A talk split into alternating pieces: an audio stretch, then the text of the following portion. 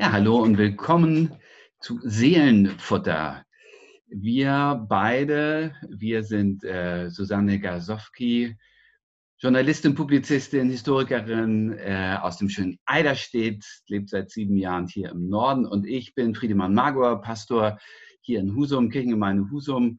Wir sind ein bisschen nachrichtenmüde und auf der Suche nach dem, was gut tut. Also Seelenfutter ist unsere Idee wir liefern alternative Lebensmittel frei Haus.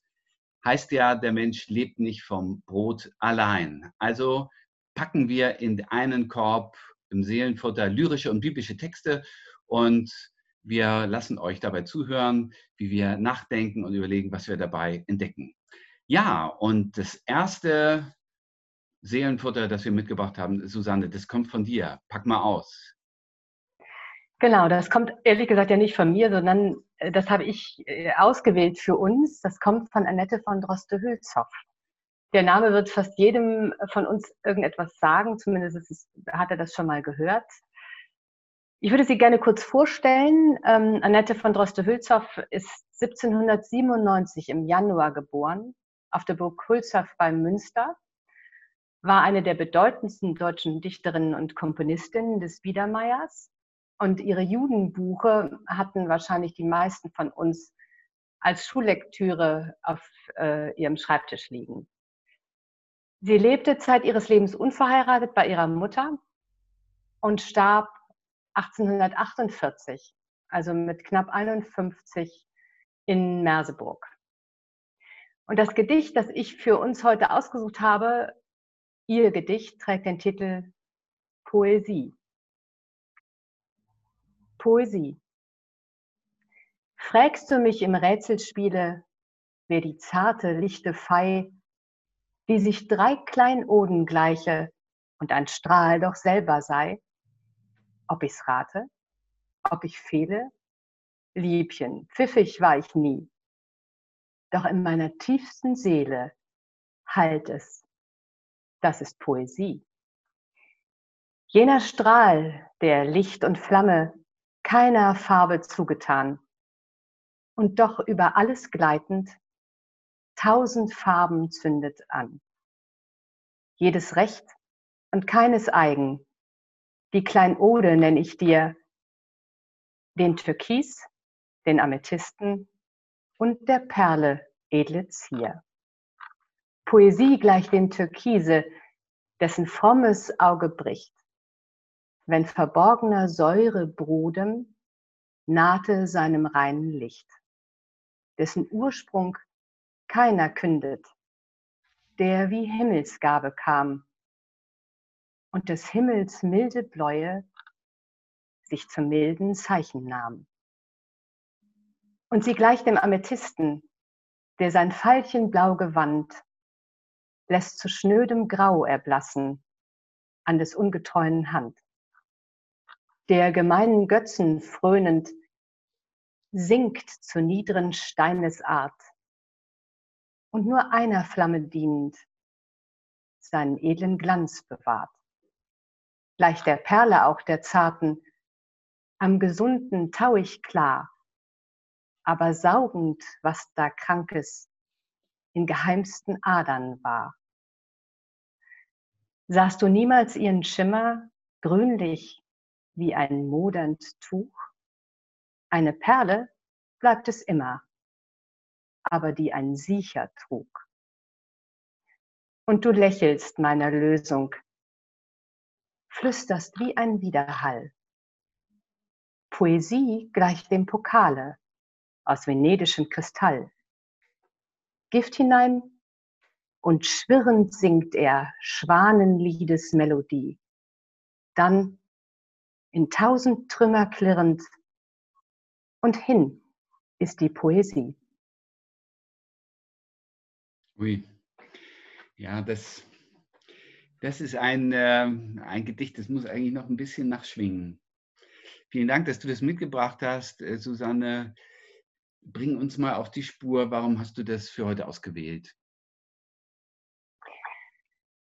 Es ist der erste Podcast, Seelenfutter. Wir hatten uns vorgenommen, dass wir, dass wir Gedichte und biblische Texte zueinander bringen.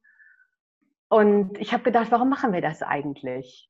Ähm, das machen wir zum einen, weil wir, weil wir unseren Seelen Nahrung geben wollen, aber auch, weil wir, glaube ich, ahnen, dass neben Brot, neben Nachrichten, neben dem, was man jeden Tag machen muss, auch etwas im Leben bleiben muss, was wir vielleicht alle mehr oder weniger brauchen und kennen. Und das ist das, was, was ähm, Annette von Droste-Hülshoff für mich so wunderbar beschreibt in ihrem Gedicht.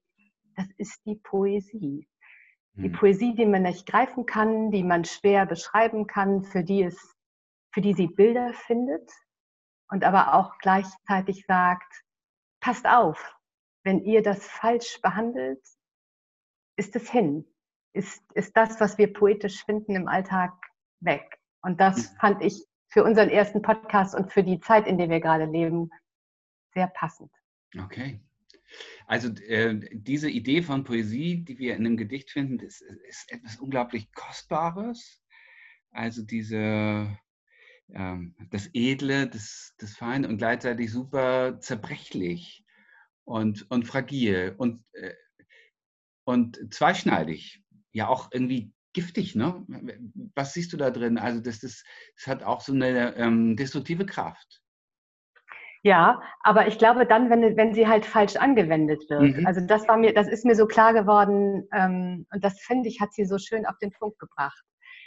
Poesie ist dann kostbar, wenn man sie tatsächlich ehrlich meint. Man kann natürlich, oder wenn man, wenn man sie gut anwendet, wenn man, wenn man sie, wenn man sie falsch behandelt, wenn man sie, wenn man sie missbraucht, in Anführungszeichen.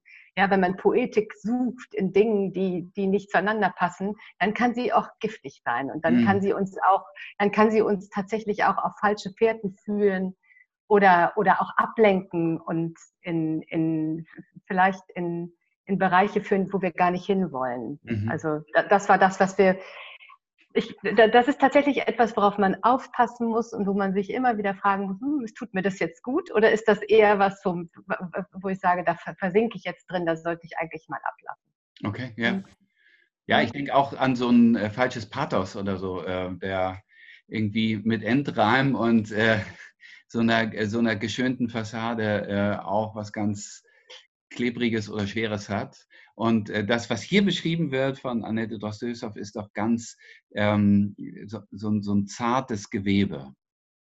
Genau, mhm. ganz genau. Und das, dass, man, dass man ja in ganz, ganz vielen, äh, vielen Momenten finden kann. Das kann ja, das muss ja kein Gedicht sein. Das kann, ähm, das kann ein Lied sein, eine Melodie sein, ein Treffen sein, ein, ein Gespräch sein, ein Moment sein, in dem man vielleicht auch einfach nur ganz still ist oder Poesie erlebe ich, habe ich gestern Abend noch erlebt, als ich, äh, ich lebe ja, wie du schon sagtest, auf, als ich zum Strand fuhr und ähm, ganz allein, wirklich ganz alleine äh, am Meer entlang lief, an einem Strand, der ansonsten überfüllt ist von Menschen. Das hatte was sehr Poetisches, aber natürlich gleichzeitig auch, auch etwas sehr, sehr Trauriges. Ja, also es war ja nicht, es war, war wunderschön, weil es einfach eine herrliche Landschaft ist, aber es ist natürlich auch ganz gruselig, sie eigentlich alleine genießen zu mhm. müssen in mhm. dieser Situation. Das ja. war für mich ein poetischer Moment, der beides ja. hatte. Ja. Ja. Ja, vielen Dank. Sehr gerne. Susanne, die ähm, Idee, die wir ja gehabt hatten, war, äh, wir stellen zu einem Gedicht ein biblisches Motiv oder ein biblisches Wort und gucken mal, was passiert eigentlich, wenn die zusammen klingen. Und äh, genau. das habe ich jetzt ähm, dazu zu legen, ein Abschnitt aus dem Markus-Evangelium, Kapitel 8. Und es geht so. Jesus sprach durch ein Gleichnis. Es ging ein Seemann aus, zu sehen seinen Samen und indem er säte, fiel einiges auf den Weg und wurde zertreten und die Vögel unter dem Himmel fraßen es auf. Und anderes fiel auf den Fels und als es aufging, verdorrte es, weil es keine Feuchtigkeit hatte. Und anderes fiel mitten unter die Dornen und die Dornen gingen auf und erstickten es. Und anderes fiel auf das gute Land. Und es ging auf und trug hundertfach Frucht. Da er das sagte, rief Jesus, wer Ohren hat zu hören, der höre. Was ist für dich poetisch daran? Also wieso gerade dieser Text zu dem, dem Gedicht von Annette? Ja, das ist ja, also erstmal ist ein, ein Gleichniswort von Jesus ja auch ein, äh, eine poetische Figur oder ein, ein äh, lyrisches Motiv. Also in einer Situation und in einer Begebenheit etwas zu sagen, was über dieses Bild hinausreicht und in die Tiefe reicht. Also dieser Seemann äh, sät so, wie, wie man ein Wort aussehen kann. Und das Wort, äh, das geht nicht immer gleich auf guten Boden und geht gut auf, sondern einiges wird zertreten und anderes verdorrt und anderes wird erstickt. Und das kenne ich, das kennen wir alle, äh, dass die guten Worte nicht immer ankommen. Aber manchmal treffen sie oder manchmal fallen sie auf so einen fruchtbaren Boden oder in ein Herz und gehen dann auf. Und dann blüht und dann äh, ist es total fruchtbar. Und das ist für mich schon eine Entsprechung zu dieser äh, diesem schillernden Poesiebegriff von Annette äh, Droste-Hülshoff, äh, die das Kostbare und das Zerbrechliche beschreibt. Und in diesem Bildwort von Jesus äh, lesen wir einerseits, wie viel kaputt geht oder nicht ankommt oder irgendwie sich versendet im Nichts und anderes wirklich auch trifft. Ja, war so meine Idee. Hast du denn, ja, hast du, hast du, äh, äh ich Hast du einen persönlichen Bezug dazu? Also ist das etwas, was du immer wieder mal zur Hand nimmst? Oder war das tatsächlich etwas, was du gedacht hast, das ist mir direkt in den Kopf geschossen, als ich das, als ich das Gedicht Poesie von Annette von Droste-Hülshoff las?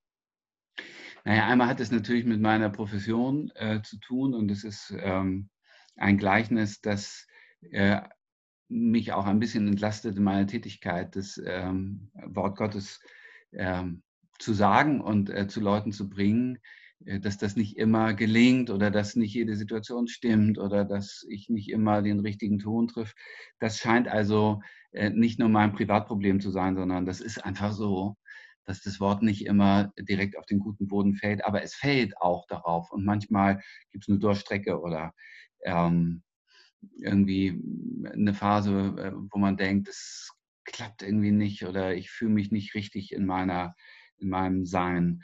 Und dann ist dieses vierte Bild mit dem guten Land und der hundertfachen Frucht für mich äh, in meiner Arbeit immer sehr hilfreich gewesen. Und in der Tat, als du das Gedicht mir geschickt hast, dachte ich, das ist äh, ein biblischer Spiegel ähm, äh, dafür, was Poesie oder was Worte sein können, aber wir müssen Acht geben, dass sie es auch sein dürfen. Und was ich daran so faszinierend fand, wir haben ja die Texte vorher mal ausgetauscht, ist, dass es, finde ich, tatsächlich auch in diese Zeit passt. Also wir machen ja Seelenfutter nicht sozusagen äh, zeitlos, sondern wir haben uns ja dafür entschieden, das auszuprobieren, weil es äh, tatsächlich uns das Richtige scheint in einer Zeit, die ja von, von Stillstand geprägt ist. Und da sind Worte, und deswegen fand ich das so, so faszinierend, da sind ja Worte eigentlich unglaublich wichtig. Ich habe das, Gehör, das Gefühl, dass man jetzt noch viel besser hinhört und viel besser liest, als man das noch, das klingt jetzt unwirklich, aber es ist so, vielleicht noch vor drei oder vier Wochen getan hat. Mm. Oder wie geht es dir? Mm. Genau. Also dieser, dieser äh, Hunger nach dem guten Wort oder nach dem, äh, was dann auch tatsächlich nährt. Ich bin nochmal bei unserem Titel des Seelenfutters. Ja, das geht mir schon sehr so. Ich äh, gucke auch durch die Nachrichten und durch die äh, Netzwerke und ähm, bin so ein bisschen, ähm, bisschen unruhig dabei. Und wenn mich dann etwas trifft, weil es mir gut tut oder weil es mich gut ausrichtet und orientiert, bin ich total dankbar. Yes. Ja, das merke, mhm. ja, das merke ich auch. Ja, ja, und das, das können Kleinigkeiten sein, das, kann groß, das können größere Dinge sein ja, also dieser, ich glaube, so geht es ganz, ganz vielen. Also die Angst davor zu versinken in dieser, in diesen, dieser Nachrichtenzeit äh, und dann immer wieder versuchen, sich seine Inseln zu schaffen. Und äh, vielleicht den fruchtbaren Boden dann zu haben oder, oder überhaupt den, den Samen zu, zu erhalten, auf, den das, auf dem das dann, dann aufgehen kann. Ja, das, äh, äh, so geht es mir absolut, so geht es mir auch so. Aber du hast ja nicht nur den biblischen Text mitgebracht, sondern du hast auch ein Gedicht mitgebracht. Richtig. Ähm, denn das Ganze lebt ja davon, nicht nur, dass die Publizistin ein Gedicht bringt und der ähm, Theologe einen biblischen Text, sondern wir haben auch uns vorgenommen, wir wollen es mal andersrum versuchen. Du hast ein Gedicht mitgebracht und darauf werde ich mit einem Text reagieren. Magst du es uns vorstellen? Sehr gerne. Rainer Maria Rilke. Kurz zur Einordnung, geboren äh, 1857 in Prag und äh, starb 1926 in der Schweiz. Ähm, also auch ähm, auch nicht sehr alt geworden. Rainer Maria Rilke, österreichischer Lyriker, ähm, hat die literarische Moderne äh, entscheidend geprägt. Eine Aufbruchszeit der Lyrik. Bisschen später gelebt als Annette von Droste-Hülshoff, aber ah, es wäre ein interessantes Gespräch, die beiden miteinander in Beziehung zu bringen. Machen wir heute nicht, Susanne, sondern hören, die Dinge singen höre ich so gern und das geht so. Ich fürchte mich so vor der Menschen Wort Sie sprechen alles so deutlich aus und dieses heißt Hund und jenes heißt Haus und hier ist Beginn und das Ende ist dort. Mich bangt auch ihr Sinn, ihr Spiel mit dem Spott. Sie wissen alles, was wird und war, kein Berg ist ihnen mehr wunderbar, ihr Garten und Gut grenzt gerade an Gott. Ich will immer warnen und wehren, bleibt fern, die Dinge singen höre ich so gern. Ihr rührt sie an, sie sind starr und stumm, ihr bringt mir alle die Dinge um. Als du mir das das erste Mal vorgelesen hast, ähm, wir müssen jetzt auch mal so ein bisschen ehrlich sein. Wir haben ja, wir haben ja schon versucht, uns so ein bisschen äh, äh auf Spur zu bringen und uns die Gedichte geschickt. Und auch du hast, du hast mir das das erste Mal vorgelesen, da habe ich es noch gar nicht gesehen. Da habe ich ein ganz breites Grinsen im Gesicht gehabt, wie jetzt übrigens auch, als ich dir wieder zuhören durfte. Und das liegt tatsächlich daran, dass als ähm, wir uns auf diese Idee verständigt haben und ich angefangen habe, in, in meiner meinen Gedichtsammlungen zu wühlen, was wohl passen könnte, ich auch auf dieses Gedicht gestoßen bin und gedacht habe, ach, das könnt, lege ich mal zur Seite, das könnte ich auch nehmen, vielleicht beim nächsten oder übernächsten Mal. Und dann hast du es schon genommen. Das war, das war irgendwie schon, fand ich sehr faszinierend, obwohl wir uns beide ja ähm, so gut gar nicht persönlich kennen. Warum hast du es genommen? Was war, was war der Grund, warum, warum du dieses zu diesem Gedicht gegriffen hast? Also mein Tipp ist, das ist äh, doch ein Verwandter, also ein Cousin, glaube ich, zu dem Poesiegedicht von Annette äh, von Droste Hülshoff. Der Gedanke ist mir ganz nah, dass, ähm, dass die poetische Sprache etwas in der Schwebe lässt. Die poetische Sprache, die er hier beschreibt, ähm, die ereignet sich zwischen den Worten und zwischen den Zeilen. Und in dem Moment, äh, wo wir in der Sprache die Dinge so anpacken, also äh, ganz konkret und ganz klar sind, dies heißt Hund und das heißt Haus und hier ist Anfang, da ist Ende, zack, zack, zack, dann äh, berauben wir der Sprache die Poesie. Das braucht man auch manchmal, also bei einer Bedienungsanleitung von so einem Schrank von Ikea bin ich ganz dankbar, wenn er nicht so poetisch ist, sondern möglichst klar. Aber wenn wir Wirklichkeit beschreiben und ähm, darin auch eine Tiefe des Seins erkennen wollen, dann brauchen wir diese poetische Schwingung und um die kämpft Rilke und äh, warnt davor, zu sachlich und zu material zu reden. Also mir ist das auch sofort eingeleuchtet, als ich das, als ich, ich, wie gesagt, ich hatte die beiden ja unabhängig voneinander und eigentlich getrennt gesehen. Aber als, als du sagtest, wir können die beiden so wunderbar aufeinander beziehen, ähm, dann schien mir das auch sofort, sofort einleuchtend. Es ist, es ist genau diese, dieser Mut, ähm, eben nicht so konkret zu sein und trotzdem etwas zu sagen und oder etwas zu machen, etwas zum Schwingen zu bringen es bedarf aber auch, und das ist, glaube ich, ähm, das auch das, was Reke, Reke sagt, du brauchst natürlich auch das Publikum, das bereit ist, das mitzugehen. Es ist sehr viel einfacher, ähm, von Haus und Hund und Tisch und Stuhl zu reden. und auch davon zu hören, als sich darauf einzulassen, zwischen, zwischen den Zeilen lesen zu wollen. Mhm. Weil das ist, ein, also das, das ist einfach ein aktiverer Vorgang. Ja. Also nicht jeder hat Lust, glaube ich, auf Poesie. Aber Hund und Haus und Stuhl und Tisch können eben singen oder sie können es sein lassen. Oder wir können ja, singen lassen. Mhm. Und, äh, und das liebe ich so an diesem Wort. Ähm, er hört den zu. Und dann passiert was und dann ereignet sich in diesem Hören, ich glaube sowieso in der Stille und im Hören ähm, liegt eine ganz, ganz große Wahrheit. Und da entstehen die entscheidenden Dinge und nicht im Aussprechen. Und äh, ja, das finde ich hier wieder. Und ich habe mich natürlich auch riesig gefreut, als ich hörte, der, dieses Gedicht lag bei dir auch ganz oben. ja. So kann es kommen. Du hast dazu einen äh, Bibeltext ausgesucht, der zu dem Wort spricht oder die sprechen miteinander? Ich glaube schon, ja. Ich, äh, ich habe mich getraut. Ich habe ähm, gewählt, Hebräer 11, in der Luther-Übersetzung, ähm, den ich jetzt vortragen werde. Und ich glaube schon, dass er zur Rilke passt, zumindest aus meinem Bauchgefühl heraus. Es ist aber der Glaube eine feste Zuversicht dessen, was man hofft und ein Nicht-Zweifeln an dem, was man nicht sieht. In diesem Glauben haben die alten Gottes, die alten Gottes Zeugnis empfangen. Durch den Glauben erkennen wir, dass die Welt durch Gottes Wort geschaffen ist. Dass alles, was man sieht, aus nichts geworden ist. Hm. Eine Zuversicht dessen, was man hofft und ein Nichtzweifeln. Ja, das sind, äh, das sind schon Kategorien, die passen in diese Art, Sprache zu fassen. Warum, warum dieses Hebräerwort, Susanne?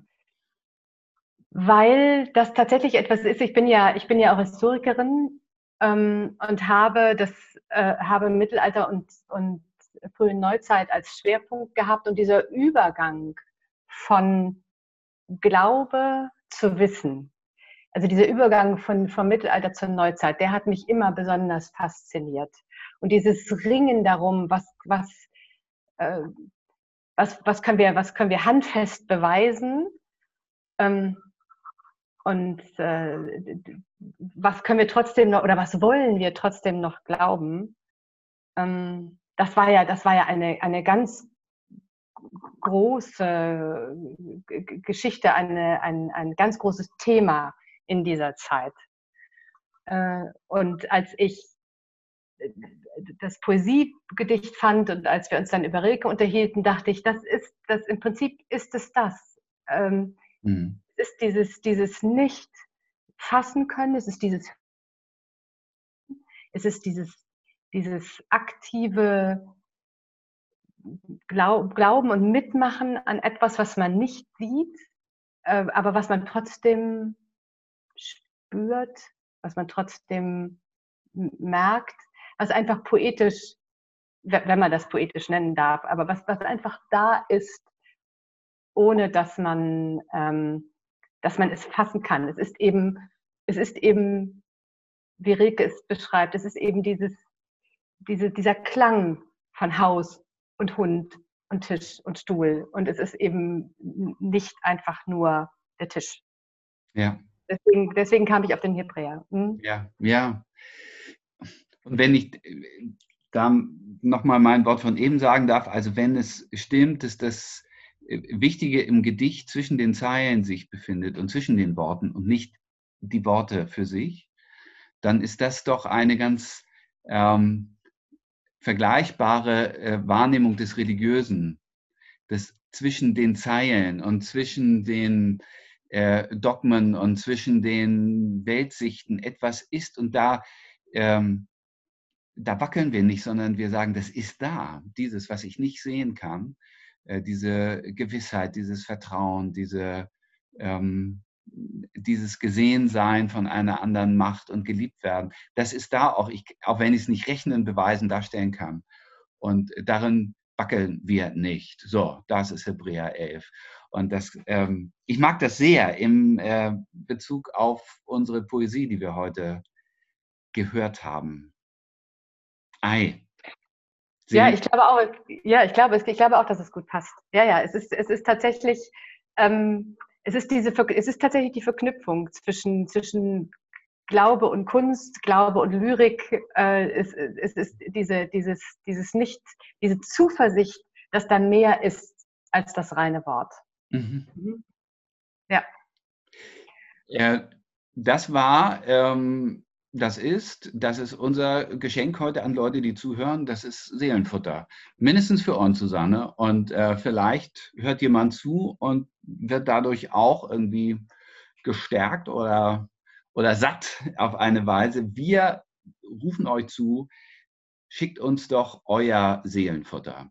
Also wenn ihr Gedichte habt oder auch Gedichte mit Bibelworten, die ihr uns äh, bringen wollt, dann schickt uns eine Mail All das findet ihr auf der ähm, Website der Kirchengemeinde Husum www.kirche-in-husum.de. Da sind auch die Gedichte und Bibeltexte nochmal nachzulesen, äh, unser Gespräch nachzuhören, Susanne.